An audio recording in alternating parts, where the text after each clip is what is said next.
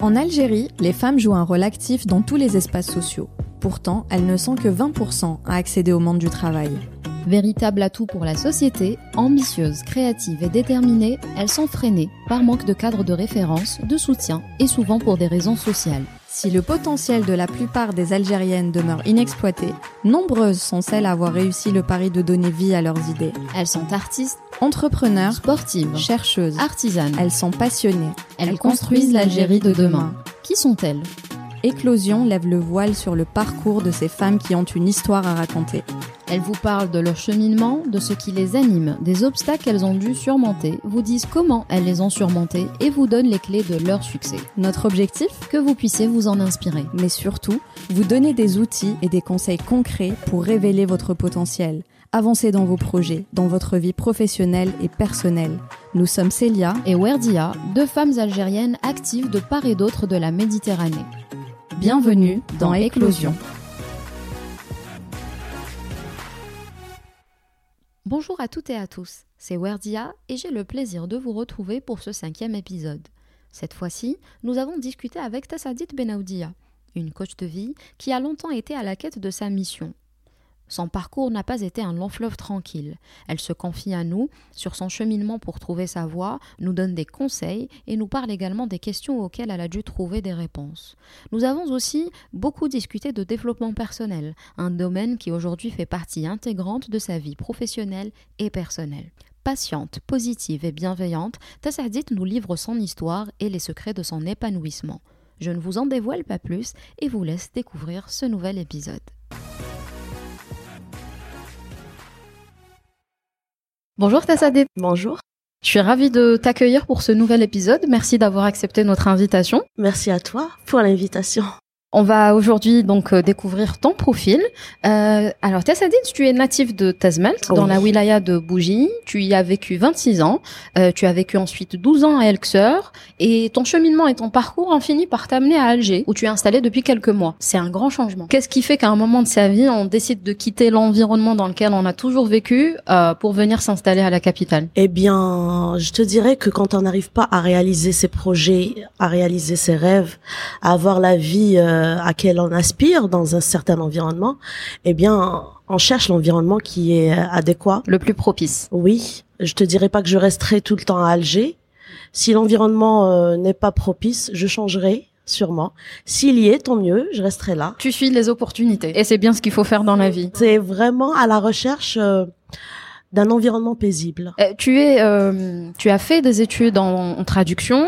Et pourtant, ce n'est pas sous cette casquette que l'on te retrouve aujourd'hui. Raconte-nous un petit peu ton parcours. Alors, euh, pour mes études, je te dirais que c'est à peu près, euh, c'était à peu près au hasard. Euh, confidence pour confidence, je suis pas une personne qui aime beaucoup les études, hein. donc j'ai fait des études pour vraiment faire plaisir à mes parents. Et puis à un moment donné, quand j'ai eu mon bac, moi je voulais euh, à la base faire de la psychologie ou du journalisme, mais pour mes parents c'était vraiment des métiers euh, difficiles en ce temps-là.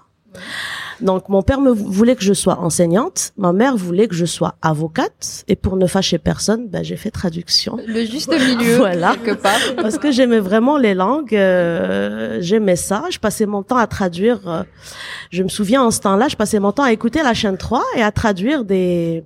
Chaque fois que j'écoutais un son en anglais, je prenais mon, di- mon dictionnaire et, et je me je me prêtais au jeu de la traduction de de ces chansons-là. Tu faisais des cas pratiques par toi-même. Exactement. Donc euh, j'ai fait traduction et interprétariat. Après euh, que j'ai fini euh, mon parcours à l'université, j'ai j'ai vraiment découvert que c'était pas en ce temps-là toujours, hein, c'était pas aussi évident de de percer dans ce domaine-là, d'ouvrir son son bureau de traduction.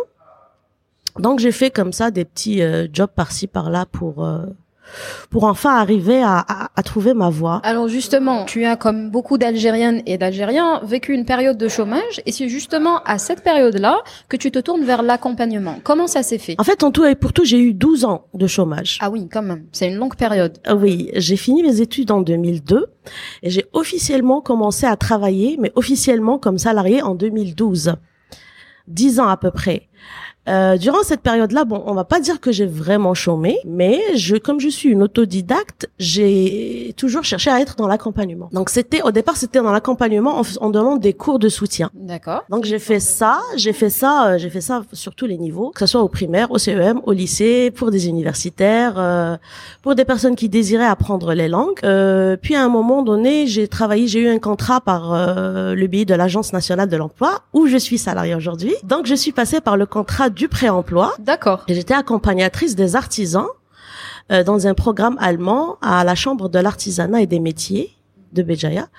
Donc c'était euh, l'accompagnement des artisans. On leur apprenait à faire des achats groupés, euh, à faire vraiment dans tous les domaines. Comme comme euh, la majorité de ces artisans là, c'était des personnes qui n'avaient pas fait d'études, donc elles savaient pas vraiment Par comment- où euh, commencer ni comment faire, oui. voilà, mais elles avaient le métier, elles avaient ça et elles avaient cette passion de, de faire ce qu'elles aimaient. Donc nous, on, on leur apprenait justement à comment développer leur, leur entreprise et en les accompagnant sur le terrain. Ah donc euh, tu es quand même, tu as quand même de l'expérience dans l'accompagnement. Donc j'ai fait ça, mais c'était vraiment au sein d'un programme, donc il y avait vraiment des, des étapes à suivre. J'ai fait ça pendant une année, puis je suis re- repartie vers le chômage après la naissance de mon fils. D'accord. Donc je pouvais pas, euh, j'avais à choisir, hein, j'avais à choisir en fait entre euh, entre l'allaiter et travailler. J'ai choisi l'allaitement.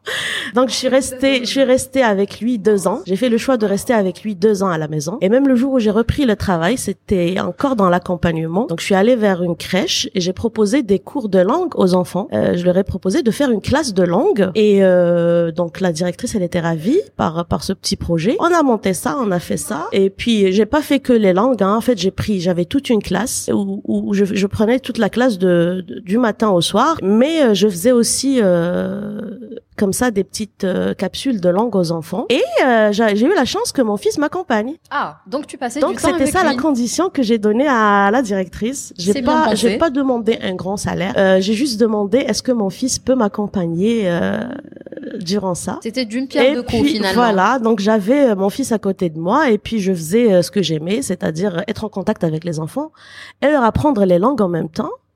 Et puis de là, euh, j'ai passé un concours euh, à l'Agence nationale de l'emploi et j'ai été retenue comme euh, conseillère à l'emploi. D'accord. Alors justement, avant de devenir officiellement coach, et on va continuer à en parler, tu as fait un travail sur toi. Tu t'es en quelque sorte, on va dire, auto-coaché. Tu es parti à la quête de ta mission de vie. Je reprends tes propos. Que s'est-il passé durant cette période d'introspection? Qu'est-ce que tu as découvert?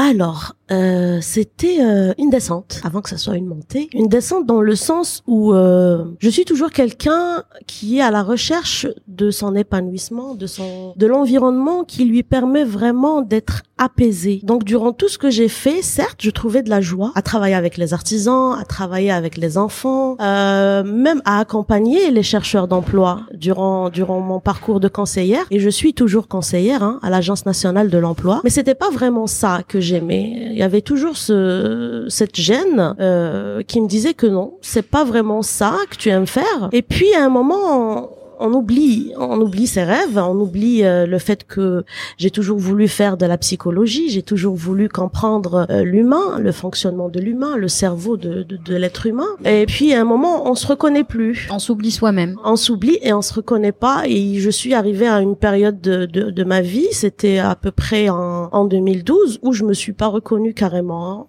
Euh, 2012-2013 euh, j'étais même euh, genre quand je passais devant une glace je me reconnaissais pas carrément C'était pas toi. c'était pas moi, c'était pas euh, comme ça que je me voyais euh, étant plus jeune. C'était pas cette image-là que j'avais de moi. Et c'est là que j'ai commencé vraiment à, à me demander euh, pourquoi t'es devenue comme ça et surtout qu'est-ce qu'il te faut pour euh, euh, redevenir celle que tu étais. Et, euh, Devenir euh, la meilleure version de toi-même. oui, et ils, ils sont où tes rêves hein? Ils sont où tes rêves? Où est-ce que tu les as oubliés? À quel moment ils sont tu tombés Euh, oui. tu les as euh, laissés euh, tomber, tu les as jetés à quel moment justement et puis comment faire pour euh, Pour les retrouver. pour les, retrouver, pour les reprendre. Et c'est là que je suis rentrée dans le monde du développement personnel, euh, justement, où j'ai commencé à faire ce travail sur moi. Donc tu as eu euh, un déclic qui t'a poussé à suivre une formation d'un an et demi pour devenir coach. Qu'est-ce qu'on apprend durant ce type de cursus? Alors, avant cette formation, j'ai quand même fait la formation, je l'ai commencée en 2018. Mais Mhm. avant ce, ce- cette période-là, c'était c'est-à-dire de 2013 jusqu'à 2018. J'ai passé beaucoup de temps à lire, Mhm. j'ai passé beaucoup de temps à écouter des livres audio, Faire à écouter, à faire des recherches, à écouter des capsules de, de vidéos YouTube qui parlaient justement de ça, de développement personnel, de neurosciences, de comment aller euh, Mhm. euh, vers une vie inspirante, vers une vie épanouissante. Jusqu'au jour où justement en, en scrollant sur mon Facebook, je suis tombée sur le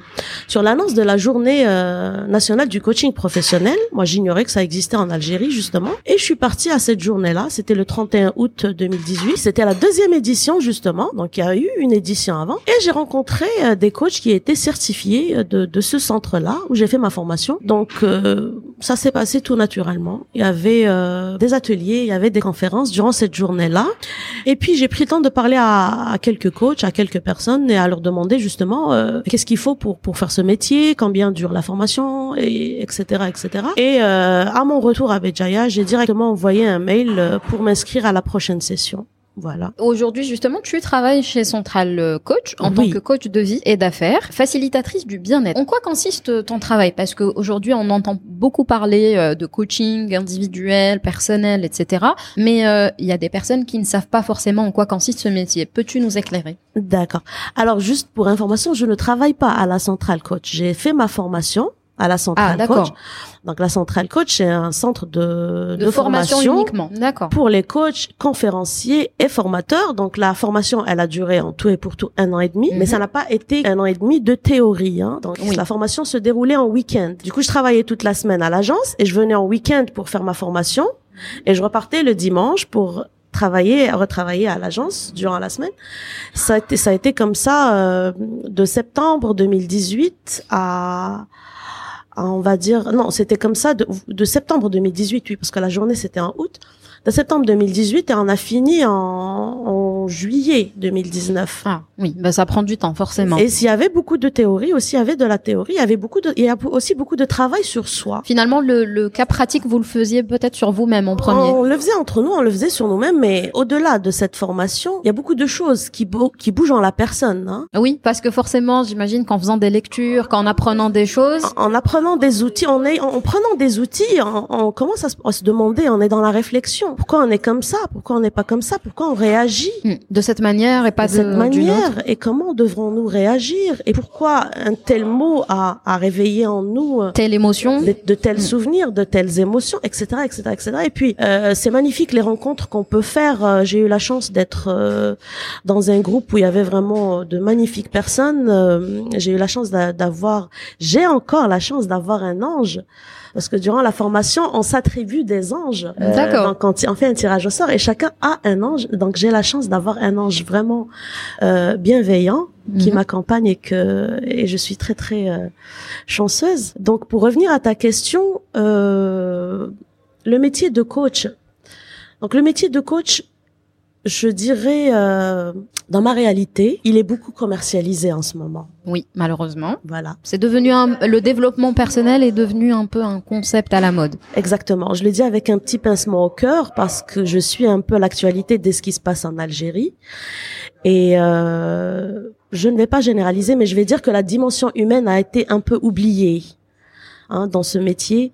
Et vraiment c'est une di- dimension qui me tient vraiment à cœur. Et j'espère Mhm. que je ne vais pas la perdre et je sais que je ne vais pas la perdre. C'est la première chose qui m'a vraiment amené à faire euh, ce, ce métier c'est la dimension humaine hein, c'est d'arriver à, à accompagner la personne euh, euh, pour qu'elle se découvre, pour qu'elle aille euh, vers ses objectifs, vers ses projets, pour qu'elle puisse vraiment guérir de ses blessures, pour qu'elle puisse arriver à, à, à l'alignement. Tu as utilisé un mot qui est la bienveillance. Et justement, pour être coach, il faut être tourné vers l'autre, savoir écouter, être bienveillant surtout. Euh, quel Surtout, conseil oui. donnerais-tu aux auditeurs qui souhaiteraient le devenir ou qui se demandent s'ils pourraient devenir coach? Alors, euh, je leur dirais de ne pas s'oublier, c'est-à-dire dans le sens où euh, c'est un très très beau métier, hein, et, et, et ça demande vraiment un travail d'apprentissage. Donc, euh, pour moi, dans ma réalité, le travail commence par soi.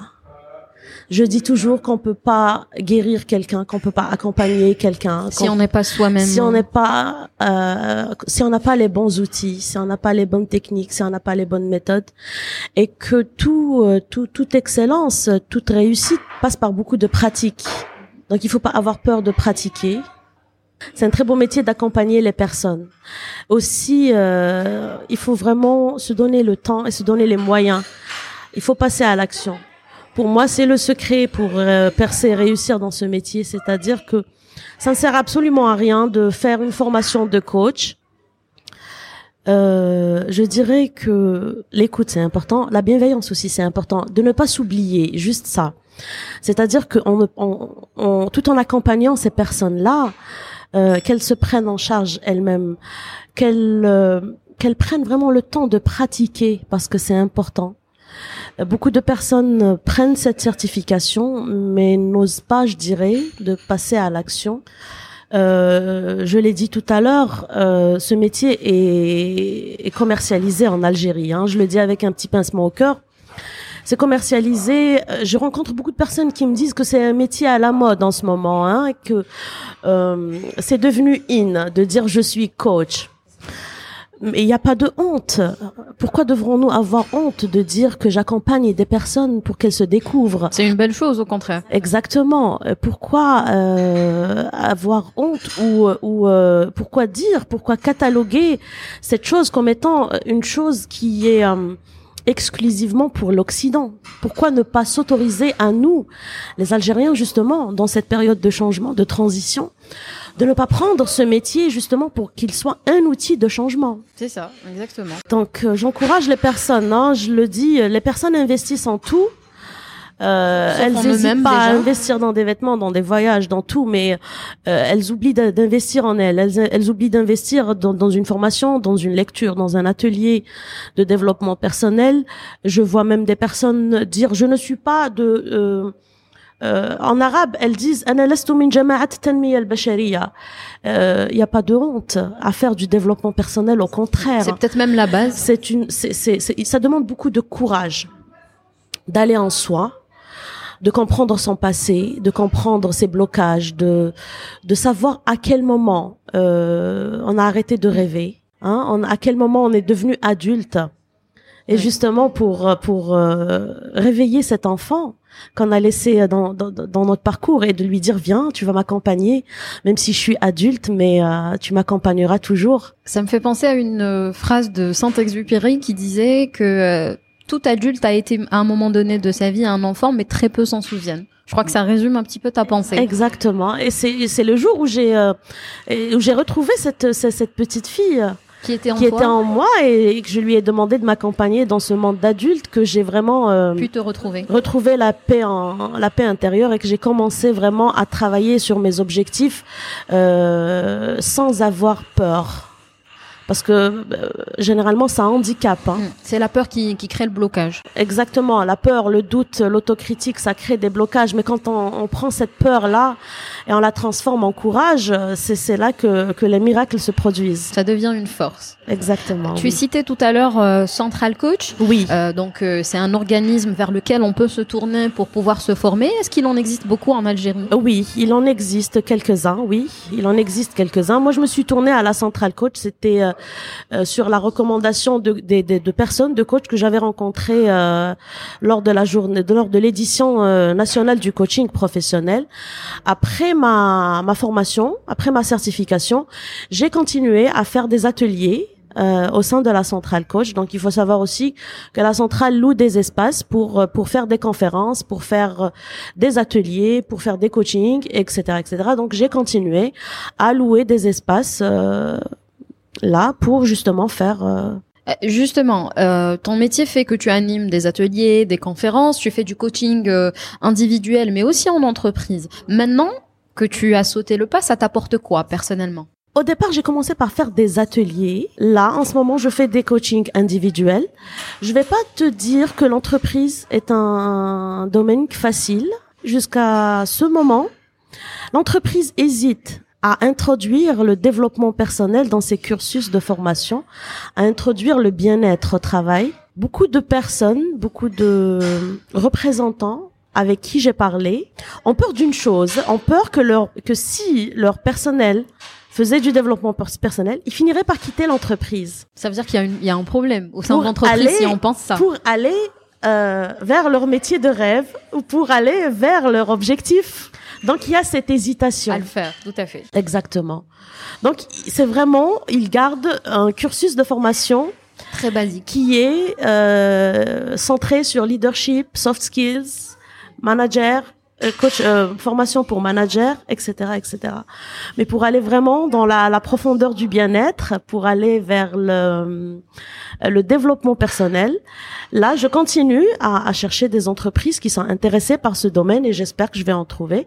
Mais les, la majorité des, des, des, représentants avec qui j'ai parlé ont vraiment euh, cette petite peur, c'est-à-dire et si on et si nos salariés euh, seraient formés en développement personnel, est-ce qu'ils vont pas finir par quitter l'entreprise pour aller se lancer euh, dans leur projet de vie? Bah, c'est une bonne chose. Être tourné vers l'autre, c'est aussi les laisser faire ce qu'ils veulent, hein, logiquement. Justement, est-ce que tu peux nous dire euh, dans, dans, tes, euh, dans tes accompagnements, euh, est-ce que tu peux nous donner un type de problématique que tu es appelé à, à, traiter? Pourquoi les gens viennent te consulter? Alors, la première chose, c'est l'estime de soi. Donc, on m'a, en, mon, en ma casquette de coach, en mon image de coach, je coach les femmes. J'ai choisi de coacher les femmes. Donc, les, toutes les femmes qui viennent vers moi, c'est pour les, la, problématique, la problématique de l'estime de soi. Elles, elles me disent, je manque de confiance en moi, je n'ai pas une, une, belle image de moi quand je me regarde dans la glace, je ne sais pas euh, euh, prendre une place quand je suis euh, dans un groupe. Je me mets, je me mets comme ça euh, de côté et je ne m'aime pas, etc., etc., etc. Pourquoi tu te définis comme euh, coach de femme? Pourquoi ce choix? Et quel est peut-être que tu, tu veux jouer un rôle auprès de la femme algérienne? Alors, euh, je suis déjà une, une, femme, donc je me dis que je comprendrai les femmes mieux qu'un homme. C'est une croyance. Les hommes comprennent aussi bien les femmes à leur façon, je dirais. Et quand ils le veulent, surtout. À leur façon. euh, je suis passée par là. Je suis passée par cette période où je manquais d'estime de moi, où je ne m'aimais pas du tout, où je ne me regardais carrément pas dans une glace, où je prenais pas la parole en public, où je, où c'était vraiment inconcevable pour moi de venir ici faire une interview comme ça euh, de parler à une personne tout en la regardant, de parler de ma vie, de mon parcours. Donc je suis passée par là. Je j'ai une connaissance des outils, j'ai une connaissance des blocages qui ont fait ça, qui ont fait naître ça en moi. Donc, euh, dans ma réalité, je me dis que le fait que je sois passée par là, ça ça m'aide à accompagner les femmes justement à retrouver euh, cette estime euh, d'elle-même. Et par rapport à la femme algérienne, je trouve que la femme algérienne est une femme qui a beaucoup de potentiel. C'est ce qu'on veut faire passer comme message sur Éclosion. C'est énorme, c'est incroyable, c'est magique, c'est c'est tout ce que tu veux. Hein. Il y, y en a pas une il y en a pas une qui a au moins euh, 5, 6, 7, 10 compétences dans sa trousse, dans son sac à dos. Elle, elle n'en a pas conscience. Mm. Elle n'en a pas conscience. Elle est prise dans le tourbillon, euh, dans le rôle de, de, de, la maman ou de la, de, dans le rôle de la femme au foyer ou dans le rôle de la salariée ou du chef d'entreprise, alors qu'on peut très bien faire ce métier-là, qui est femme au foyer, qui est maman, qui est salarié et qui est chef d'entreprise, tout en, en, en, faisant profiter l'entourage de son potentiel. Mm, c'est vrai. Donc, si seulement chaque femme prenait euh, conscience de son, de, de, de, ses compétences, de son potentiel, elle arriverait vraiment à prendre une place dans cette société. Et en plus, elle, je dirais, j'irais même plus loin en disant qu'elle jouerait encore mieux son rôle de, de femme, de mère, de de manager, de chef d'entreprise, exactement. Quand on arrive à s'aimer euh, inconditionnellement, quand on arrive vraiment à, à avoir le courage de dire ce qu'on pense, avoir le courage de dire que oui, euh, je veux faire ce métier et, et, je vais le faire. Je vais chercher les outils dont j'ai besoin, je vais apprendre, je vais me former, je vais étudier. Euh, on arrive à faire de belles choses. Beaucoup de femmes ont laissé tomber leurs études euh, par croyance. Euh, beaucoup n'osent pas les reprendre parce qu'elles pensent qu'elles ont dépassé l'âge de faire des études. Beaucoup de femmes au foyer pensent qu'elles ne pourraient pas aller faire de formation parce que euh, la société dirait ou le conjoint dirait ou les parents diront. Euh, juste ça, hein, prendre conscience que du moment qu'on peut le, le rêver, on peut le faire. Tout à fait. Mm. Du moment qu'on peut le penser, il est réalisable à condition de se munir des bons outils. De s'y mettre, d'être volontaire. Exactement. Mm. On, on parle toujours des femmes, justement. Tu es maman de deux enfants.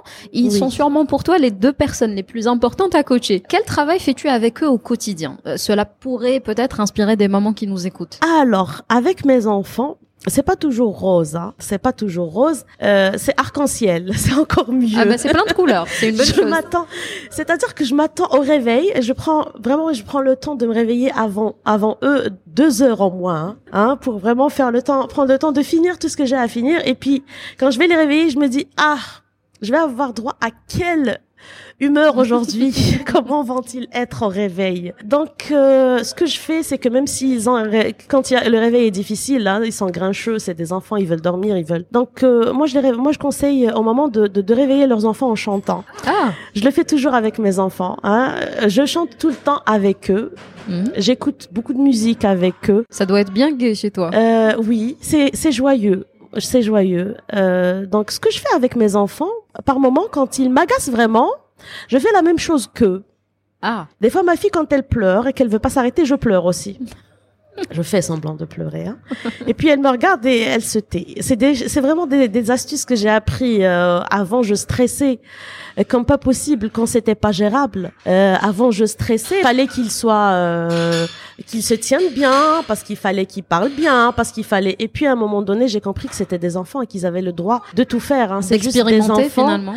Et puis les enfants, euh, le conseil que je me suis donné et que je donnerais aux mamans, si je, si je pouvais le donner, c'est de ne pas trop dire et surtout de faire, parce que les, les enfants observent. Et ils enregistrent. Ils observent, ils observent vraiment tout. C'est incroyable. Moi, je, je, je me surprends comme ça euh, quand mon fils et ma fille qui a 4 ans viennent me viennent reproduire quelque chose que j'ai fait ou alors viennent me dire une réflexion comme ça et quand je leur pose des questions je vois vraiment qu'elles ont observé cette personne donc c'est incroyable comment les enfants peuvent observer et reproduire Donc plutôt être dans l'action plutôt que dans la parole. que dans la parole parce que la parole euh, je dirais ça fatigue un peu les enfants Ils comprennent pas forcément ce qu'on leur dit. hein. Euh, faire des jeux de rôle avec eux pour essayer de comprendre des situations, les mettre en situation d'action, si on veut les faire parler, si on veut vraiment voir ce qui s'est passé à l'école, ce qui s'est passé à Mhm. la crèche, leur donner comme ça un petit euh, un petit jeu de rôle, une petite scène et les laisser euh,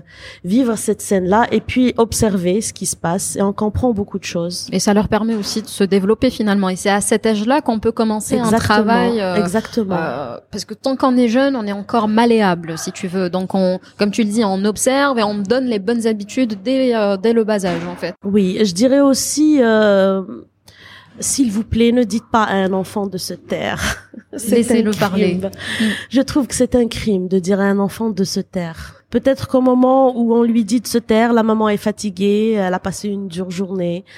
Mais peut-être que à ce moment-là, justement, l'enfant avait quelque chose de très important à dire pour lui, pour son épanouissement, pour son développement, et que euh, je sais pas, on ignore peut-être ça, mais moi je pense que beaucoup de personnes le savent aujourd'hui, que tout ce que que tout ce que nous vivons a, a été créé par nos croyances, par euh, par nos, nos chemins de pensée, par nos schémas de pensée, par parce qu'on nous a dit quand nous étions enfants qui a fait nos croyances. Donc, priver un enfant de la parole, euh, ça amoindrit euh, son estime de soi. Peut-être qu'à force de lui dire tais-toi, tais-toi, tais-toi, il finit par ne plus parler. C'est là que ça Exactement. un- Et c'est ce qui fait que quand il va grandir, il va plus pouvoir vraiment s'affirmer, soit, soit par rapport aux enfants qui ont le même âge que lui, ou par rapport à un adulte, ou par Mm. rapport Oui, parce que ça marque. à chaque fois qu'il voudra parler, il va, il y aura cette, euh, euh, cette, euh, ce souvenir hein, de, de la personne qui lui dit tais-toi.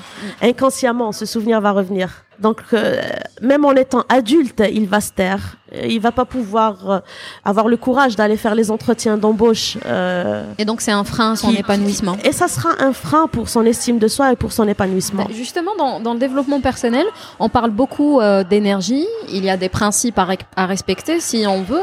Quels sont selon toi les fondamentaux du développement personnel?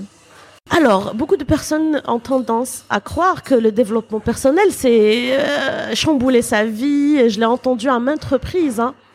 C'est chambouler sa vie, c'est faire n'importe quoi, c'est quitter son travail, euh, euh, changer de pays, faire non pour ma, pour moi le développement personnel, euh, c'est revenir vers soi, juste ça.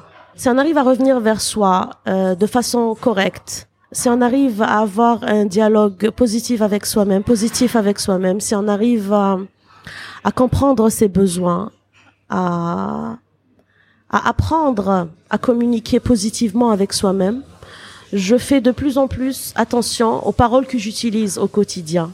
On, on ignore l'impact de que la parole a sur sur nous-mêmes, mais tout ce qui est dit est enregistré aussitôt et ça nous revient à des moments tu ne sais pas à quel moment ton, ton inconscient va te va, va, va, va venir toquer à ta porte et te ramener euh, tout un lot de tout un lot de croyances et de souvenirs etc etc donc vraiment faire attention à comment on se parle faire attention à comment on parle aux autres aussi. Euh, oui mais euh, quand on, on, on est bien avec soi-même charité bien faite commence par soi disait mon grand-père. Donc quand on est bienveillant avec soi-même quand on est à l'écoute de ses besoins, de ses émotions.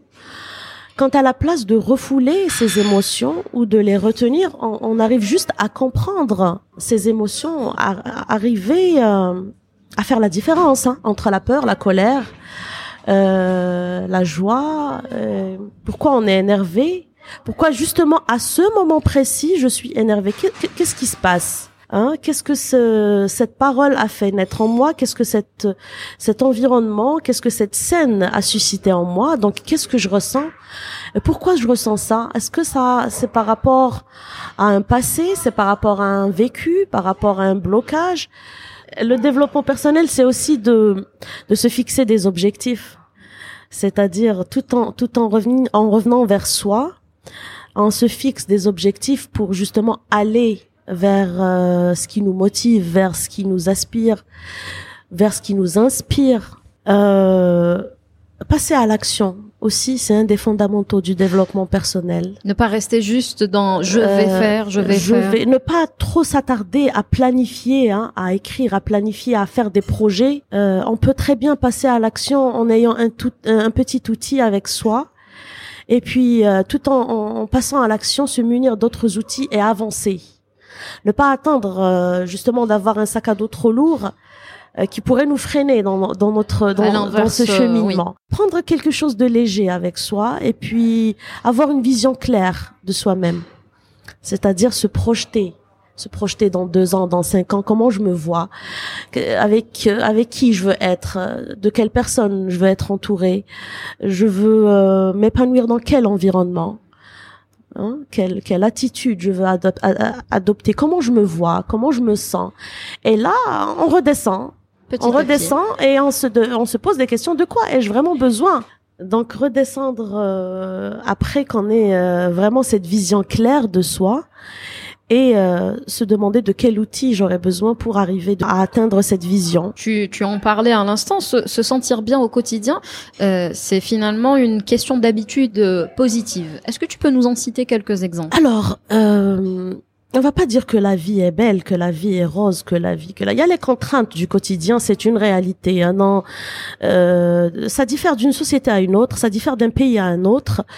Euh, L'attitude positive, c'est vraiment euh, je vais revenir au, au mot que j'utilise souvent, c'est centré sur soi. D'accord? C'est euh, euh, qu'est-ce que ça va changer si je me laisse influencer par cette scène de, de, de chamaillerie dans la rue ou par cet embouteillage ou par euh, ces personnes qui sont en train de crier autour de moi? La contrainte, elle est là. Et il faut faire avec. La contrainte, elle est là. Qu'est-ce que je peux faire de bien euh, en étant dans cette contrainte. Comme nous qui sommes en train d'enregistrer dans un café qui est très bruyant, n'est-ce pas? Exactement. Donc, qu'est-ce que je peux faire face à cette contrainte? C'est dire qu'on est des Méditerranéens et que les Méditerranéens, ça parle fort. Hein C'est comme ça. ça parle fort, ça parle Exactement. avec les mains, ça fait partie de notre culture. Tant mieux. et en rire, et en rire. Donc l'humour désamorce beaucoup, beaucoup, de, choses, beaucoup, beaucoup, de situations. beaucoup de situations de colère. Je l'utilise beaucoup dans mon quotidien hein, face à des situations comme ça. Surtout en ce moment, il y a eu le changement de d'environnement de, de la wilaya de Béjaïa à la wilaya d'Alger. Je me retrouve dans une commune que je qualifierais d'incroyable. De, hein je suis au niveau d'Al Harrach, c'est une commune qui est vraiment, c'est un mode de vie, c'est un environnement qui est complètement différent, différent. du mien, et, et je m'émerveille. Mm. Parce que tu découvres un autre monde quelque part. J'apprends à m'émerveiller au lieu d'être choquée. Donc je dirais ça. Si je devais définir l'attitude positive au quotidien, à adopter au quotidien, c'est apprendre à s'émerveiller au lieu d'être choqué. Encore une fois, tu me fais penser à une citation d'Éric Emmanuel Schmitt euh, qui avait dit euh, dans son livre La nuit du feu, ce ne sont pas les raisons de s'émerveiller qui manquent, ce sont les émerveillés. Et c'est vrai. Finalement, c'est ce qui nous, ce qui différencie l'adulte de l'enfant, c'est que l'enfant a toujours sa capacité à s'émerveiller. Euh, un papillon qui passe, le soleil qui se lève, euh, un, petit détail hein, qui peut paraître insignifiant, mais euh, ça nous permet justement de peut-être d'avoir cette image positive de la vie, quand bien même il peut se passer des choses qui ne sont pas forcément agréables. Exactement. Le développement personnel ne veut pas dire de, euh, ne dit pas que il faut ignorer la réalité. C'est pas un optimisme nié quelque part. Bien au contraire, hein, le développement personnel dit que on est conscient de la réalité, on est conscient de tout ce qui se passe autour de nous. Aussi, on fait juste le choix de vivre ces situations-là en étant émerveillé, et ne pas en n'étant pas dans le déni, dans le choc ou dans la critique. Mais d'essayer de vivre cette situation-là et de s'en sortir. Qu'est-ce que je peux, qu'est-ce que je peux faire de cette situation-là hein? Qu'est-ce que je peux faire? Qu'est-ce qu'elle m'enseigne? S'il y a quelque chose à prendre, on le prend. S'il y a rien, on avance. Exactement, on s'attarde pas. On ne s'attarde pas. On s'attarde pas. Hein? L'attitude positive, c'est vraiment de ne pas s'attarder et puis de prendre de la hauteur face aux situations pour, pour vraiment y voir clair. Mm. Euh, quel conseil pourrais-tu donner aux personnes qui nous écoutent, euh, qui sont peut-être dans une période de doute ou qui se cherchent? Si tu devais leur donner un conseil, ce serait lequel? Alors, pour le doute, je dirais euh, de passer à l'action. Hein, douter, euh, vouloir faire un projet professionnel, euh, changer de travail, changer de pays, euh, toutes les situations. Juste se demander pourquoi je ressens cette peur est-ce que c'est par rapport euh, à la peur de l'échec? Bien que la PNL dit que l'échec n'existait pas, et je le dis au quotidien, l'échec veut juste dire qu'on s'est pris de la mauvaise façon. C'est tout. C'est tout. C'est un retour. C'est un retour d'une situation dans laquelle on s'est pris euh, d'une mauvaise manière. Donc on, a le choix de, refaire euh, cette situation ou de faire une autre situation, mais toujours autrement. Donc pour la peur, je dirais de la comprendre je ne vais pas dire de, de, de, de, de la rejeter. Peut-être que quand on la rejette, elle s'amplifie. Tout ce qui est rejeté revient. C'est comme un boomerang. C'est ça. Toute émotion qui est rejetée, elle revient. Que ce soit la peur, que ce soit la, la colère, que ce soit euh, vraiment toutes les émotions qui puissent exister, reviennent si on ne on prend pas le temps de les comprendre. Donc comprendre pourquoi j'ai peur. Est-ce que c'est parce que j'ai envie de me lancer dans un projet et que je manque de ressources, par exemple? Et puis euh, quelles sont les ressources dont, dont, dont j'aurais besoin pour pour ne plus ressentir cette peur? Et puis d'aller passer à l'action pour prendre ces, ces outils-là. Tout le secret de toute réussite réside dans le dans le passage à l'action. Euh, comme tu le disais tout à l'heure, faire plutôt que dire. Exactement. Je sais que tu fais beaucoup de recherches. Tu en parlais tout à l'heure. Euh, quelles sont les lectures qui t'ont inspiré? Est-ce que tu recommanderais un livre pour se lancer dans le développement personnel? Alors, le premier livre, bon, j'ai écouté beaucoup d'audio. Hein, depuis euh, depuis 2013, je dirais. Au départ, j'étais j'avais vraiment cette croyance que non moi il me faut le livre il me faut il faut sentir le papier tu vois le cliché de il me faut le papier l'odeur du papier. Et puis non je me suis dit c'est un jour foutaise. On n'a pas besoin de ça c'est une croyance Hein, il y a des livres, il y a de, magnifiques livres qui sont pas euh, disponibles en Algérie en, version papier. Cela ne m'empêchera pas de, de, les lire. Je vais aller euh, écouter des audios. Donc j'ai écouté beaucoup d'audios de Louise Hay, euh, qui est vraiment, qui sont vraiment portés sur sur la connaissance de soi, la guérison de l'âme, etc., etc. Après le premier livre version papier que j'ai lu, c'était le Miracle Morning. Ah. Je l'ai pratiqué pendant un an. Et c'est un livre vraiment inspirant, c'est un livre motivant. Mais je dirais que le, le, livre qui a vraiment créé le déclic en moi, c'est celui de euh, Ta deuxième vie commence quand tu sauras que tu n'en as qu'une. C'est un livre que j'ai lu, que j'ai relu, et puis j'ai imprimé les étapes euh, que, que la, le, le, personnage du livre avait euh, avait utilisé pour changer sa vie. Mm-hmm. Et puis quand j'ai fini de le lire, je l'ai passé à une personne une autre personne. J'ai appliqué les étapes de ce livre et j'activais mon appareil photo imaginaire chaque matin. Euh, même si l'environnement ne me plaisait pas, je me plaisais vraiment pas très bien dans le travail que je faisais parce que c'était pas ça. J'aimais l'accompagnement, mais c'était le domaine de la recherche d'emploi. Euh, je dirais qu'on n'a pas tous les outils pour bien euh, faire cet accompagnement. Aujourd'hui en Algérie, on n'a pas tous tous les bons outils pour pour le faire. Donc je, je sentais cette gêne et puis j'activais mon appareil photo imaginaire pour dépasser cette gêne là. Donc je mettais vraiment le focus sur sur ce qui était de beau, sur sur les papillons, sur un avion qui passait, sur un enfant qui rigolait, sur un vieux, sur une vieille, sur vraiment des détails comme ça de la vie qui qui font que la vie et le quotidien est plus doux. Des petites choses qui peuvent illu- illuminer une, une, une journée. Exactement, oui. Quelles activités te permettent de décompresser? Alors, je lis, je lis énormément. Euh, je joue à l'enfant avec mes enfants. Oui. Ça, ça me permet de me décompresser, mais vraiment de me décompresser. Euh, C'est-à-dire qu'en fin de journée, j'ai toujours ce moment-là où je redeviens enfant avec eux, chose que je faisais pas avant et que J'ai vu la dernière fois sur une de tes stories que ta fille t'avait complètement ah oui, on a fait, mais pas que la main, hein. il y en avait de partout parce qu'elle voulait, euh, j'ai fait ses empreintes euh, manuelles, elle voulait que faire les miennes aussi, donc je la laisse, je la laisse. euh, Elle expérimente. Je ne suis plus, j'étais, mais je ne suis plus une maman qui interdit à ses enfants de se salir, C'est important. hein, euh, ou de déchirer un vêtement, ou de, ou de, quand il s'agit de jouer, je les laisse vraiment. Euh, J'écarte juste la, le danger Oui, voilà. et je fais ça. Je joue avec eux, je joue au foot avec eux. Un enfant qui, qui se salit, euh, qui tombe ou qui, qui se déchire C'est un normal. c'est un enfant qui s'amuse finalement. normal. C'est un C'est enfant tout qui à fait vivant. normal. On fait des, euh, on fait de- des mises en scène, on fait des, des- du théâtre à la maison. Parce que c'était et c'est l'une de mes passions à la base. Moi, je voulais être actrice. Hein. J'aimais pas les études, mais je voulais être act- je voulais, je voulais être actrice. Dans ma tête, c'était ça mon, mon métier. Donc, euh, ce qu'on a fait avant-hier, c'était de regarder Cendrillon et que et mon fils a mimé toute l'histoire de Cendrillon. Donc, on l'a fait, c'était vraiment à tomber de rire. Tout le monde a bien rigolé et lui, ça lui a permis de s'exprimer. Hein, il était en train de, de faire son, son propre euh, film. Oui. Pendant une heure à, racon- à raconter l'histoire de Cendrillon avec des mimes. À Donc ça me décompresse. Euh, la musique aussi, ça, ça me relaxe énormément. Le sport que j'ai laissé euh, de côté, pas tomber, mais je laisse, j'ai mis de côté. Euh, j'ai fait beaucoup de sport en, en, en lisant le Miracle Morning. J'ai repris, j'ai- repris, euh, j'ai appris à aimer le sport. Il ne faut pas le prendre comme une contrainte, peut-être. J'ai aimé à, à j'ai aimé faire du sport. J'ai aimé le sport après après la lecture de ce livre. Euh, j'ai laissé cette activité il y a deux ans et euh, l'excuse que je trouve à chaque fois c'est je reprends le mois prochain. je reprends le mois pro- et ça fait deux ans que ça dure. Hein.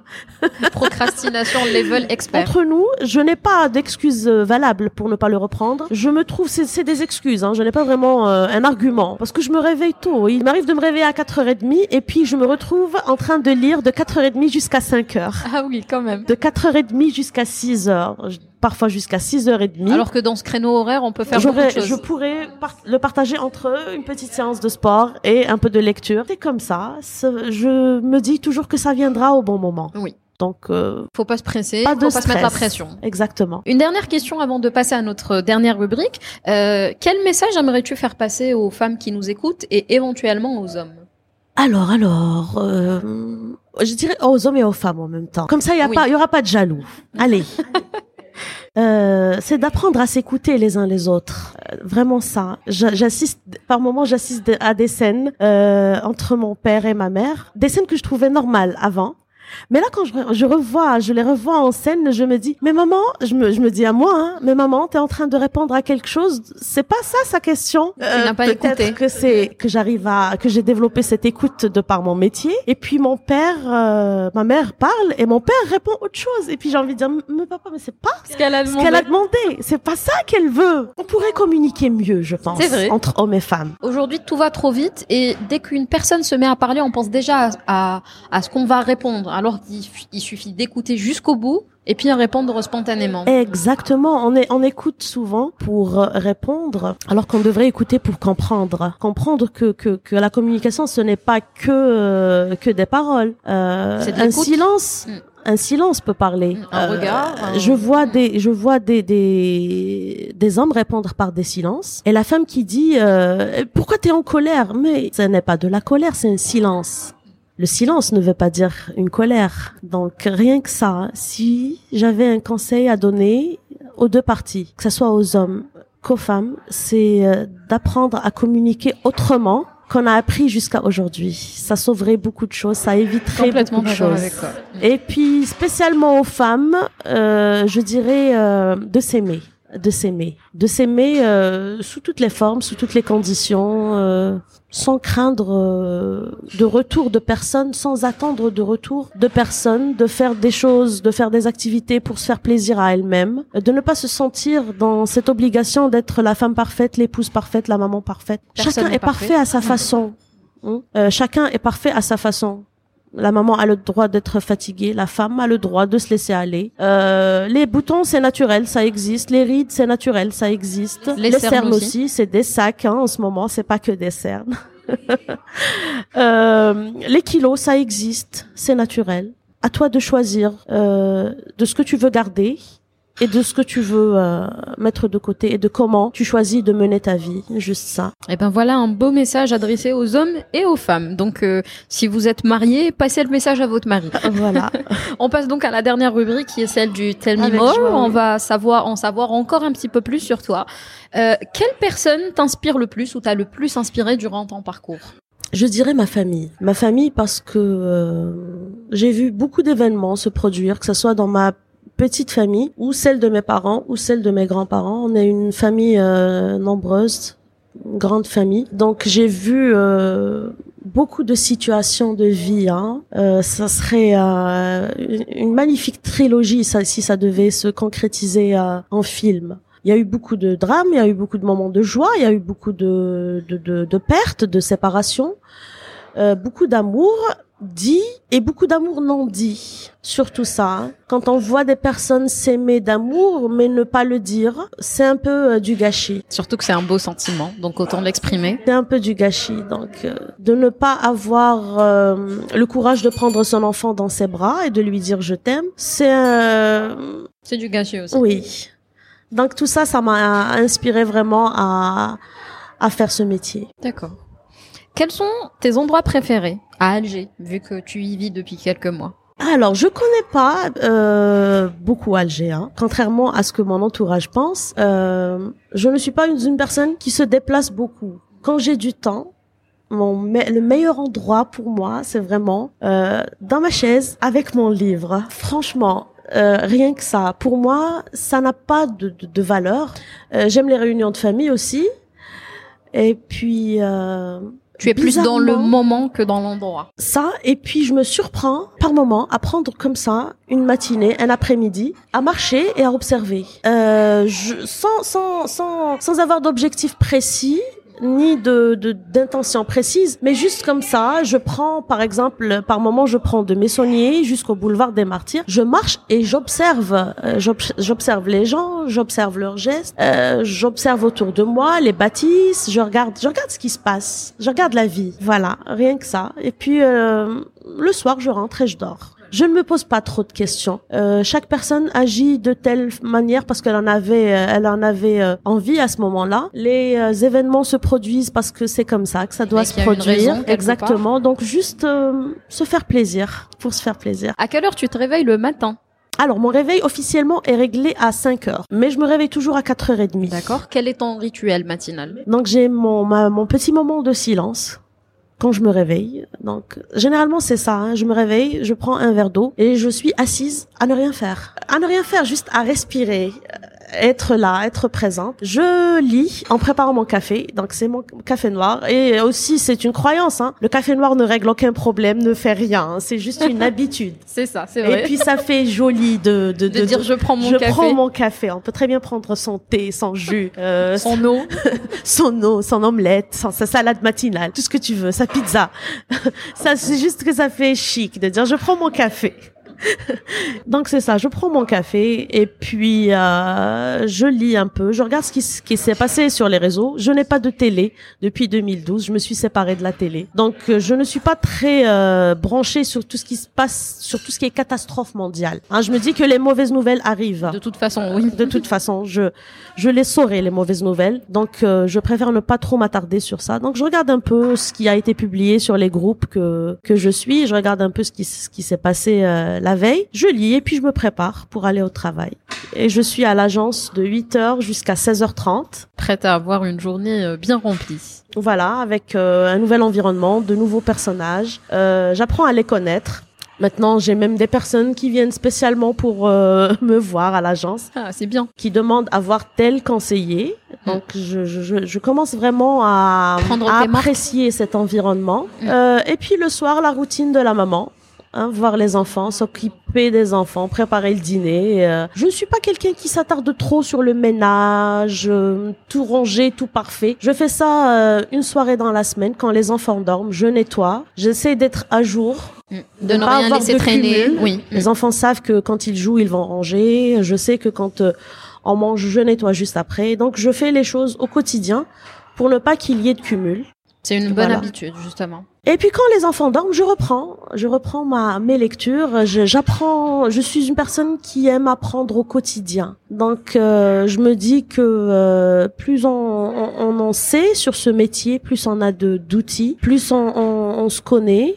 Euh, on arrivera mieux à accompagner les autres. Donc voilà. Le soir, c'est ça. Je travaille sur mes projets d'atelier, sur mes, mes contenus de formation, etc. C'est la phase euh, préparation avant le, le prochain réveil. Exactement. Quelle application tu utilises le plus sur ton téléphone? Euh, YouTube. Ah, tu regardes beaucoup de vidéos, j'imagine. Je regarde beaucoup de vidéos. Avant, c'était Instagram. Mm. Maintenant, c'est YouTube. Mhm. YouTube, un peu d'Instagram. Je suis pas très Facebook depuis quelques temps. Beaucoup de beaucoup de gens euh, ont la même euh, ont la même réponse. Mm. Donc, c'est YouTube. euh, et puis, euh, juste après YouTube, c'est Instagram. Est-ce qu'il y a une chose chez toi que tu aimerais changer? Si oui, laquelle? Alors, une chose que j'aimerais changer? Là, maintenant, non. Arrivé à, à, à- mon âge, non. Et puis tu as déjà fait un, t- un Il travail. y a quelques euh, années oui. de ça, j'aurais peut-être dit ceci, cela, mais non. Aujourd'hui, euh, quand je me regarde euh, dans le miroir, T'es la version que tu voulais devenir. Euh, je vraiment, je me dis, euh, il y a certaines choses à changer, c'est-à-dire par rapport à, à la forme, pour tenir la forme.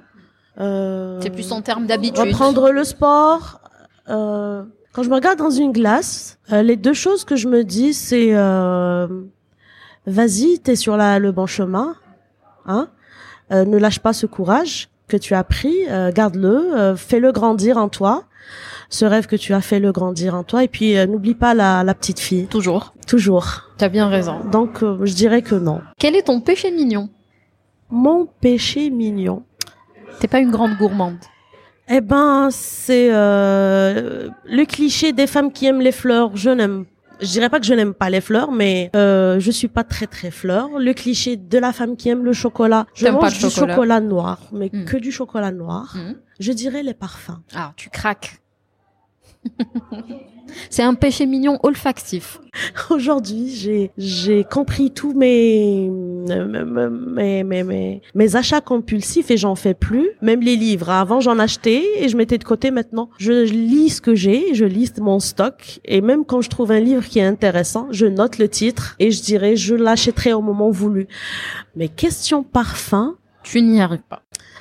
Il me faut, je me contrôle, hein, je, me, je te promets, je me contrôle. Je ne pars plus dans les parfumeries. Je ne pars plus dans les parfumeries. Et puis quand je fais la bise à la personne, je ne sens pas. J'essaie de ne pas la sentir. Tu sens pas bon. Non, j'essaie de ne pas m'attarder sur son odeur. Hein. Elle a une bonne odeur, point. Je demande pas quel parfum c'est. Et puis quand on m'offre un parfum, c'est comme si, euh, je sais On pas. avait exaucé une prière. Oui, mon péché mignon, je dirais ça, c'est les parfums. D'accord. Comment les auditeurs peuvent-ils te suivre Alors sur Instagram, Tu as deux comptes. j'ai deux comptes. Oui, j'ai un compte où je, où c'est plus des citations inspirantes de développement personnel. Mhm. et les dates des ateliers.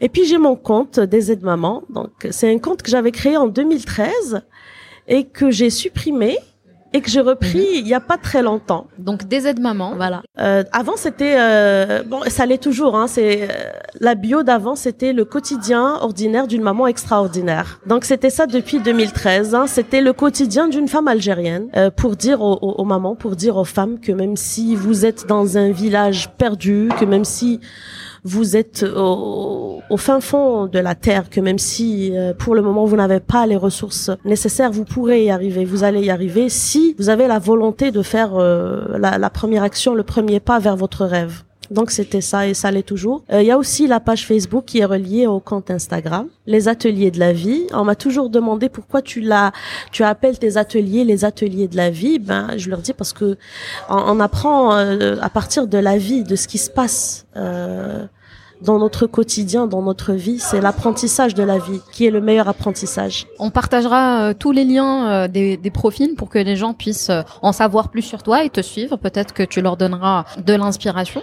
on arrive déjà à la fin de cette interview. Je te remercie encore une fois d'avoir accepté notre invitation.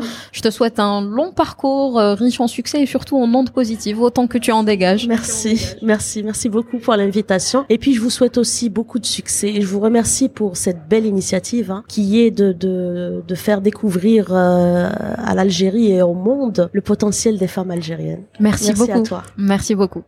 Vous venez de découvrir Tassadit Benaoudia, alias des aides-mamans. Vous retrouverez tous les détails de l'épisode sur la description. N'hésitez pas à le partager, à en parler autour de vous et à venir discuter avec nous sur nos différentes plateformes Facebook, Instagram et LinkedIn. J'espère que cet épisode vous aura plu et je vous dis à la prochaine éclosion.